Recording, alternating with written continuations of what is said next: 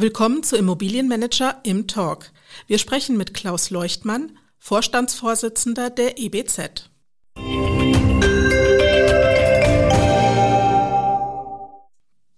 Der Podcast Im Talk bietet die Gelegenheit, mit Experten und Dienstleistern aus und für die Branche kurz und knackig ins Gespräch zu kommen.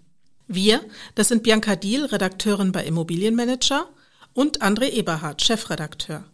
Mit Klaus Leuchtmann reden wir heute über die EBZ, die Bedeutung von Bildung in der Immobilienbranche, die Attraktivität der Immobilienwirtschaft in Zeiten des Fachkräftemangels und seine eigene Zeit als Student. Und fangen wir doch gleich mit diesem Rückblick an. Was hast du am Studentsein am meisten gemocht? Am spannendsten war der Diskurs mit den anderen Studierenden. Manchmal nur der Diskurs mit den Studierenden, manchmal natürlich auch mit den Lehrenden ein Thema intensiv in einer Gruppe diskutieren, fand ich immer am spannendsten. Und äh, was hast du dir zuletzt selbst beigebracht oder zuletzt erlernt? In den letzten 12 bis 15 Monaten habe ich nochmal über das Thema Energieeffizienz und Energiemonitoring ganz, ganz viel dazugelernt. Und eine neuere Entwicklung, digital-remote-Vorlesung oder lieber Hörsaal vor Ort? Also das meiste war ähm, digital. Und was ist dir lieber? Am schönsten ist, wenn Menschen aufeinandertreffen. Das ist quasi die Premium-Variante, aber die Premium-Variante lässt sich halt häufig nicht realisieren. Das stimmt leider, ja. Du bist seit 2003 Vorstandsvorsitzender der EBZ, der Wohnungswirtschaftlichen Hochschule in Bochum. Wie hat sich die Hochschule seitdem entwickelt? Ja, die Hochschule gibt es erst seit 2008, das EBZ seit 1957 als ich 2003 eingestiegen bin, hatten wir mit allem drum und dran ungefähr 80 Mitarbeiterinnen und Mitarbeiter. Heute sind wir 300. Also vom Volumen her sind wir ziemlich gut gewachsen. Wir haben halt das Portfolio ständig ausgebaut. 2008 die EBZ Business School, eine Fachhochschule gegründet. Und die ist heute mit gewissem Abstand die größte immobilienwirtschaftliche Fakultät. Und da bin ich auch ein bisschen stolz drauf. Welches äh, Bildungsangebot ist da derzeit bei euch am beliebtesten oder war in den letzten Jahren am beliebtesten? Naja, wir haben natürlich ein extrem breit gefächertes Portfolio. Da muss ich dann zwei Sätze, drei Sätze zum Portfolio sagen. Interessanterweise ist der Ausbildungsberuf Immobilienkaufmann, Immobilienkauffrau nicht in eine Krise geraten wie der eine oder andere Ausbildungsberuf. Im Berufskolleg haben wir im Augenblick eine Warteliste und mit 1600 Berufsschülerinnen und Berufsschülern den Höchststand aller Zeiten. In der Akademie ist wahrscheinlich situationsbedingt das Zertifikatsprogramm Energie- und Klimamanagement unangefochten am Platz 1. In der Hochschule war in den vergangenen zwei Jahren immer unser Flaggschiff der Master-Projektentwicklung an Platz 1. Da bin ich mir noch nicht so sicher, wie sich das dieses Jahr weiterentwickelt. Das werden wir dann mal sehen. Wenn du dir die Immobilienbranche gesamt betrachtest, aus deiner Erfahrung heraus, welche Bedeutung hat da das Thema Bildung? Na, ich glaube, wir hatten schon einen erheblichen Anteil daran, dass da im letzten Jahrzehnt ein unglaubliches Upscaling in den Kompetenzprofilen stattgefunden hat. Die betriebswirtschaftliche Durchdringung der Branche ist weit fortgeschritten. Man denkt jetzt in Prozessen, in Projekten und da hat das Thema Ausbildung sicherlich seinen Anteil dran. Also ich meine, wir haben die Curricula wirklich ausgebaut, erweitert. Es ist wesentlich interdisziplinärer geworden als noch vor einem Jahrzehnt. Und da ist natürlich immer die Frage, folgen wir der Branche oder folgt die Branche auch der Bildung? Ich glaube, das ist immer so ein illiterativer Prozess und Geben und Nehmen. Aber das Thema Bildung ist in dieser heutigen unglaublichen komplexen Welt deutlich zentraler als vor einem Jahrzehnt. Und bei diesem immer vielfältiger werdenden Bildungsangebot, welche Rolle spielt dabei die EBZ? Na, ich glaube, dass wir in dem einen oder anderen Feld schon der Benchmark sind und wir natürlich an vielen Stellen Anstöße geben. Also wenn ich mir das angucke mit den immobilienwirtschaftlichen Studiengängen, als so die Szene gemerkt hat, in welcher Geschwindigkeit wir gewachsen sind, haben viele Fachhochschulen nachgezogen. Ne? Und es sind eine Vielzahl neuer Studiengänge an anderen Fachhochschulen zu diesem Thema entstanden. Und das ist für die Branche natürlich ganz gut. Sie hat heute ein breites Angebot, aus dem sie wählen kann. Aber ich glaube, dass wir schon ziemlich an vielen Stellen immer wieder Anstöße geben. In dem Zusammenhang müssen wir natürlich auch ein bisschen über die Corona-Zeit sprechen, denn die hat nicht nur die Immobilienwelt beeinflusst, sondern wahrscheinlich auch die Bildungslandschaft. Welchen Einfluss hatte denn die Corona-Zeit auf die Bildung? Ich meine, wir haben natürlich an Online-Formaten vorher schon experimentiert. Das ist für uns jetzt nichts Neues. Wir haben ja akkreditierte Fernstudiengänge, akkreditierte Fernlehrgänge, wo wir natürlich schon die Videokamera an der einen oder anderen Stelle mal im Einsatz hatten. Aber flächendeckend wäre das sicherlich noch ein Problem gewesen. Heute ist das selbstverständlich, dass man eine Fachveranstaltung online macht. Also es ist im Grunde genommen der Standard geworden. Es ermöglicht natürlich dann der Branche ein viel größeres Angebot, was genutzt werden kann, weil ich sage immer so, für so eine eintägige Führungsforumsveranstaltung wäre früher aus dem Allgäu keiner angereist. Und heute mhm. findet die Veranstaltung online statt und wir kriegen das Thema ganz anders in die Fläche. Und in dem Zusammenhang ganz allgemein gesprochen, wo siehst du die Zukunft von Bildung? Also wir gehen weg von der reinen Wissensvermittlung, sondern unsere Aufgabe ist es, glaube ich, die sogenannten Future Skills mitzuentwickeln. Kreativität, Umgang mit Daten, Neugierde, Projektmanagement, interdisziplinäre Teams. Das müssen wir im Grunde genommen mitvermitteln. Und die reine, reine Wissensvermittlung, die muss ich nicht mehr zwingend in diesem Bildungsprozess mitbearbeiten. Und was natürlich jetzt dazu kommt, ist, dass Bildung einfach sich komplett verändert hat.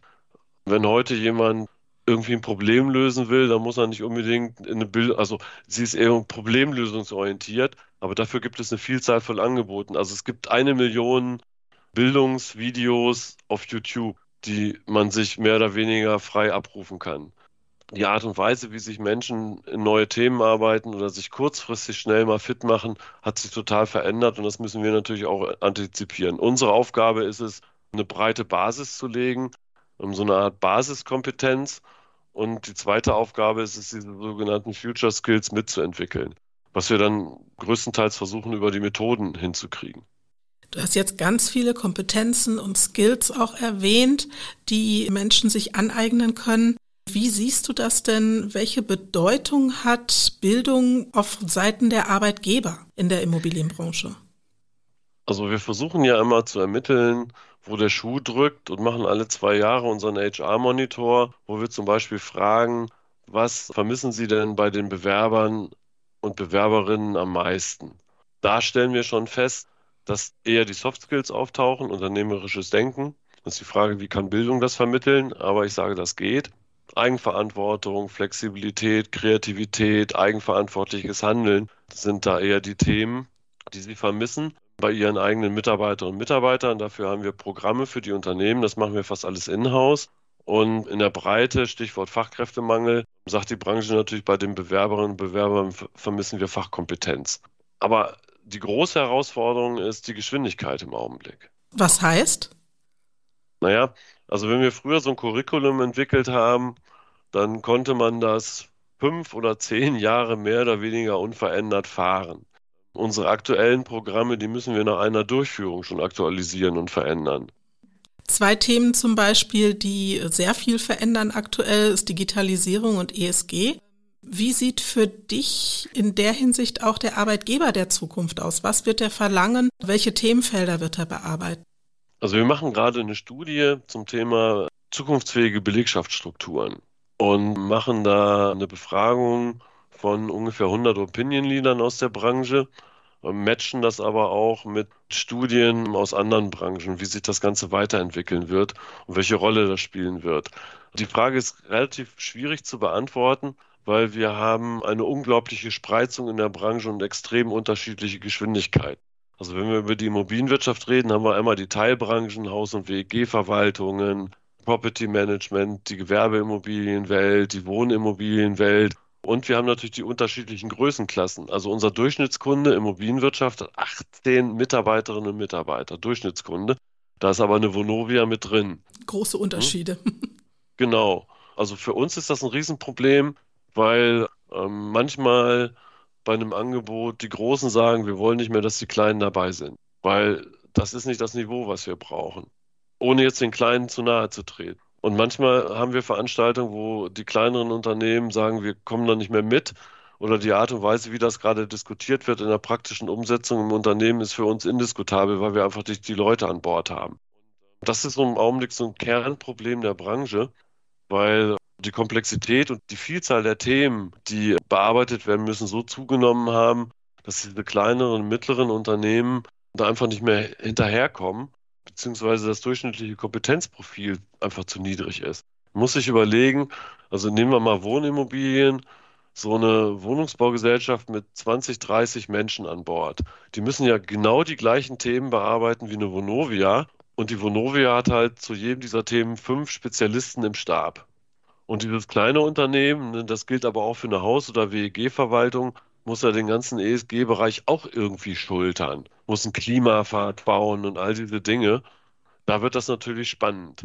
So, und also meine These ist im Augenblick, also je kleiner das Unternehmen ist, desto höher müsste normalerweise das durchschnittliche Kompetenzniveau der einzelnen Menschen sein, damit sie das überhaupt noch schaffen.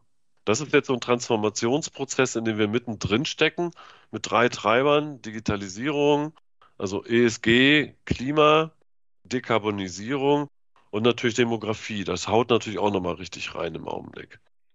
Das hat natürlich auch Auswirkungen auf eure Absolventen. Das sind ja nicht nur Studenten, sondern das sind ja auch Menschen, die den Beruf des Immobilienfachwirts zum Beispiel lernen. Welche Anforderungen stellt das an ja, die Studenten und an die Auszubildenden bei euch? Also wir versuchen klarzumachen, dass in Zukunft Methodenwissen also eine viel größere Bedeutung hat als Fachwissen, weil Fachwissen kann ich im Zweifelsfall im Gespräch mit dem Handy irgendwo abrufen, irgendwelche Details es hat eine unglaublich kurze Halbwertzeit. Wir müssen uns auf Methodenkompetenzen konzentrieren, weil wir müssen ja Leute ausbilden, die ähm, in ein paar Jahren im Berufsalltag Probleme lösen, die wir heute noch gar nicht kennen. Also das ist die große Herausforderung. Heißt das, das Thema Weiterbildung wird auch ein größeres Thema für die EBZ? Ja, also erstmal im Research haben wir das sauber nachgewiesen. Im Augenblick sagen irgendwie so um die 90 Prozent der Unternehmen, dass sich der Weiterbildungsbedarf der Mitarbeiterinnen und Mitarbeiter zukünftig erhöhen wird. Die Frage ist bloß, wie diese Weiterbildung stattfindet.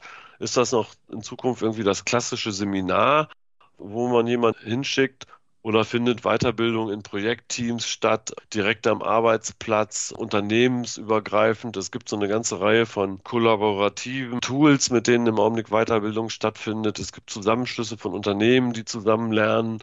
Also der, der gesamte Lernprozess ist im Augenblick in einem Umschwung. Und das wird für Bildungseinrichtungen auch spannend, weil wir müssen uns da neu definieren und da irgendwo eine neue Rolle entwickeln. Aber da sind wir, glaube ich, ganz gut dabei. Also klassische Formate werden weniger finden dann im Zweifelsfall auch kurzfristig online statt, in kurz, ne? Aber so Themen wie Zukunftswerkstätten, äh, Menschen zusammenzubringen, die gemeinsam an einer Problemlösung arbeiten. Das ist, glaube ich, so der Bildungsprozess der Zukunft. Die Branche klagt über Fachkräftemangel in jeder Hinsicht. Hinzu kommt, dass die Branche auch noch in der Öffentlichkeit kaum sichtbar ist. Welchen Beitrag leistet ihr als EBZ eigentlich dafür, dass die Branche an Attraktivität gewinnt? Im Augenblick machen wir eine Menge Research. Wir haben zum Beispiel gerade 500 neue Auszubildende, die jetzt dieses Jahr angefangen haben, mal befragt, warum haben sie sich eigentlich für die Branche entschieden? Also was waren denn so die Treiber? Parallel dazu machen wir gerade eine Studie, an der im Augenblick aktuell 2500 Menschen aus der Immobilienwirtschaft teilgenommen haben. Was zeichnet eigentlich einen attraktiven Arbeitgeber aus? Und wir haben natürlich das Thema, dass die Branche nicht so wirklich bekannt ist und eher durch so Fernsehsendungen wie Mieten, Kaufen, Wohnen geprägt ist ähm, und, und nicht durch, durch die einzelnen Dinge. Also unser Beitrag im Augenblick ist, dass wir Meetups, Workshops mit Recruitern aus der Branche, mit Personalentwicklern machen, wo wir gemeinsam an Strategien arbeiten, wie sich so eine Branche besser positionieren kann. Und zum Teil erarbeiten wir selber auch die Materialien dafür. Kleines Beispiel, in allen gemeinbildenden Schulen gibt es immer im Lehrplan die Berufsorientierung. Da hat die Branche aber keine Materialien beigesteuert. Da sehen andere Branchen schon besser aus. Und wir erarbeiten jetzt die Materialien gemeinsam mit den Ausbildungs-, also mit den Unternehmen für diese Schulen, damit wir da schon im Vorfeld für einen höheren Bekanntheitsgrad sorgen. Also das ist so eine unserer Strategien. Also wir arbeiten mit den Ausbildern, mit den Recruitern, mit den Personalentwicklern zusammen, um da Lösungen zu entwickeln. Wenn es der Branche nicht mehr gelingt, ausreichend Leute zu rekrutieren, ist bei uns das Haus leer. Ohne Menschen an Bord gerät ja auch das Geschäftsmodell irgendwie in, ins Schwanken. Gleichzeitig ist das für uns ja auch so eine Art Bildungsprojekt, was wir gemeinsam mit diesen Menschen, die diese Rolle in den Unternehmen ausüben, machen. An welcher Stelle ist denn der Fachkräftemangel besonders eklatant? Besonders kritisch ist es in den technischen Abteilungen. Also in den Abteilungen, die auf der einen Seite die Neubauerwartungen der Politik erfüllen sollen und die gleichzeitig den Klimaschutz in der Praxis umsetzen sollen. Diese Abteilungen sind leergefähigt. Es gibt einen unglaublichen Mangel an qualifizierten Leuten für die technischen Abteilungen im Immobilienunternehmen. Das gilt für alle Berufsgruppen, die irgendwie mit Energie und Klima zu tun haben. Der Arbeitsmarkt ist völlig leergefähigt, die Stellen sind kaum zu besetzen. Die gesamte Branche hat an der Stelle keinen funktionierenden Rekrutierungsprozess und sie hat kaum Ausbildungsstrukturen. Und an der Stelle könnte ich echt in die Tischkante beißen, weil wir haben einen großartigen Bachelor of Science, einen Wirtschaftsingenieur, der heißt nachhaltiges Energie- und Immobilienmanagement. Und normalerweise müsste dieser Kurs bei der Bedarf, also dieser Studiengang bei der Bedarfslage der Branche vielfachst überbucht werden. Und wir haben den im Wintersemester mit einer Kohorte von 15 gestartet. Interessant ist, ich kriege drei Anrufe die Woche, ob ich jemanden ähm, aus diesem Studiengang vermitteln könnte. Und ich sage dann, ihr müsst dann da Leute erstmal reinschicken. Da ist ein riesiges Gap und die Branche hat keine Idee und tut viel zu wenig, um dieses Gap zu füllen. Und ich kann einfach nur sagen, Leute, wir haben diese Bildungsinfrastruktur, die steht zur Verfügung, aber ihr müsst euch da einfach auch bewegen. Sonst werdet ihr das einfach nicht schaffen. So, jetzt kommt ja noch so ein Faktor dazu. Wenn wir uns die Altersstrukturen in technischen Abteilungen angucken, dann können wir so viel gar nicht ausbilden, wie in den nächsten fünf bis zehn Jahren in den Ruhestand gehen. Und was da an Wissen und Kompetenzen verloren geht, ist kaum aufzuholen. Also das ist wirklich, da brennt die Hütte. Meine These ist, der Fachkräftemangel ist genauso ein großes Risiko für die Erfüllung der Klimaziele wie noch nicht geregelte Finanzierung von dem, was alles stattfinden muss. Und wenn wir jetzt das schaffen sollten, die Finanzierungssituation mal zu regeln, dann haben wir immer noch nicht genug Leute, die das nachher auf die Straße bringen. Und zwar so, dass das dann auch funktioniert. Und Wie erklärst ich, du dir die Trägheit? Ja, so ganz genau habe ich das auch noch nicht begriffen. Also zum einen ist es eine Rekrutierungsschwäche. Weil selbst große Unternehmen haben gesagt, wir haben jetzt versucht, Schulabsolventen zu rekrutieren, die wir da reinschicken. Das ist uns nicht ausreichend gelungen. Das fand ich schon mal ganz spannend. Da arbeiten wir gerade dran mit den Unternehmen. Und an bestimmten Stellen habe ich eher so das Gefühl, dass die Themenvielfalt, die im Augenblick auf die Unternehmen von außen einprasselt und man versucht einfach so im Tagesgeschäft irgendwie über die Runden zu kommen, dazu führt, dass man diese mittelfristige Perspektive, ähm, dass man da überhaupt keine Luft für hat. Aber am Ende des Tages wird es dadurch natürlich noch schlimmer. Da brennt wirklich die Hütte. Das schließt meine Abschlussfrage eigentlich immer ganz gut ab, denn meine Frage wäre, was wünschst du dir denn von Politik und Immobilienwirtschaft? Wo ist quasi so dein Ziel? Wo siehst du die Branche in fünf bis zehn Jahren? Oh, das ist jetzt ein weites Feld. Also was ich mir an einer Stelle wünsche, ist bei der Politik, dass sie ein bisschen stärker als bisher das Thema Weiterbildung in Unternehmen mit fördert. Also, weil es fließen ja Milliarden an Fördermitteln in die Branche. Wir haben eher an vielen Stellen in Unternehmen ein Umsetzungsproblem. Und das hat auch ganz viel mit Kompetenzen zu tun. Also ich würde mir wünschen, dass die Politik eine Institutionenförderung für die Bildungseinrichtungen macht, dass sie an der einen oder anderen Stelle ein bisschen schlagkräftiger werden. Oder wenn sie dann schon die Fördermittel ausreichen, dass man vielleicht einen Teil davon auch in die Weiterentwicklung der Mitarbeiter mit investieren kann. Also mein Lieblingsbeispiel ist immer die un unglaubliche Komplexität, die mit der Veränderung der Energieversorgung entsteht. Also wenn ich eine Wärmepumpe habe, eine PV-Anlage, vielleicht noch ein bisschen Kanalwärmerückgewinnung, ne? also wenn ich so ein Neubauquartier, das 70 Prozent regenerative Energien hat, baue, dann muss ich das anschließend auch betreiben. Die Kompetenzen das dann anschließend zu betreiben und nachzuhalten, dass das auch alles funktioniert und diese Komplexität überhaupt zu begreifen, die sind nicht ausgeprägt. Ich meine, da müsste der entsprechende Kompetenzaufbau mitgefördert werden, damit das überhaupt funktioniert. Das ist das eine. Und das andere ist, was die Immobilienwirtschaft angeht. Unser Wunsch ist natürlich, dass man dieses Thema Ausbildung und Personalentwicklung ernst nimmt, auch in der Fläche. Und da im Zweifelsfall den Menschen in den Unternehmen auch die Freiräume gibt, sie ermuntert vielleicht auch ein bisschen die Budgets erhöht. Weil unser HR-Monitor zeigt, dass wir da ähm, im Vergleich zu anderen Branchen echt Aufholbedarf haben. Ich sage mal, so knapp 1000 Euro pro Mensch im Unternehmen ist da kein Blumentopf zu gewinnen bei dem, was alles zu leisten ist in Zukunft. Lieber Klaus, vielen lieben Dank. Vielen Dank, Klaus Leuchtmann, für dieses Gespräch, in dem du uns einen Einblick ins EBZ gegeben hast und uns von der Bedeutung von Bildung in der Immobilienbranche berichtetest. Außerdem hast du uns erklärt, was die Bedeutung von Bildung in der Immobilienbranche ist und wie die Branche attraktiv für Fachkräfte wird. Nicht zuletzt hast du uns erlaubt, einen kleinen Blick in deine Studentenzeit zu werfen.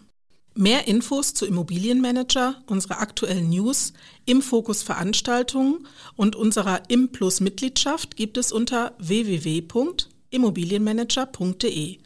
Zum Implus-Angebot zählt auch unser Vordenker-Podcast, Immobilienmanager, der Podcast. Einfach mal reinhören.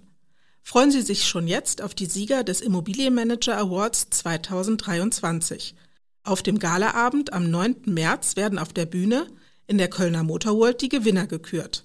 Bis zum nächsten Mal bei Im Talk.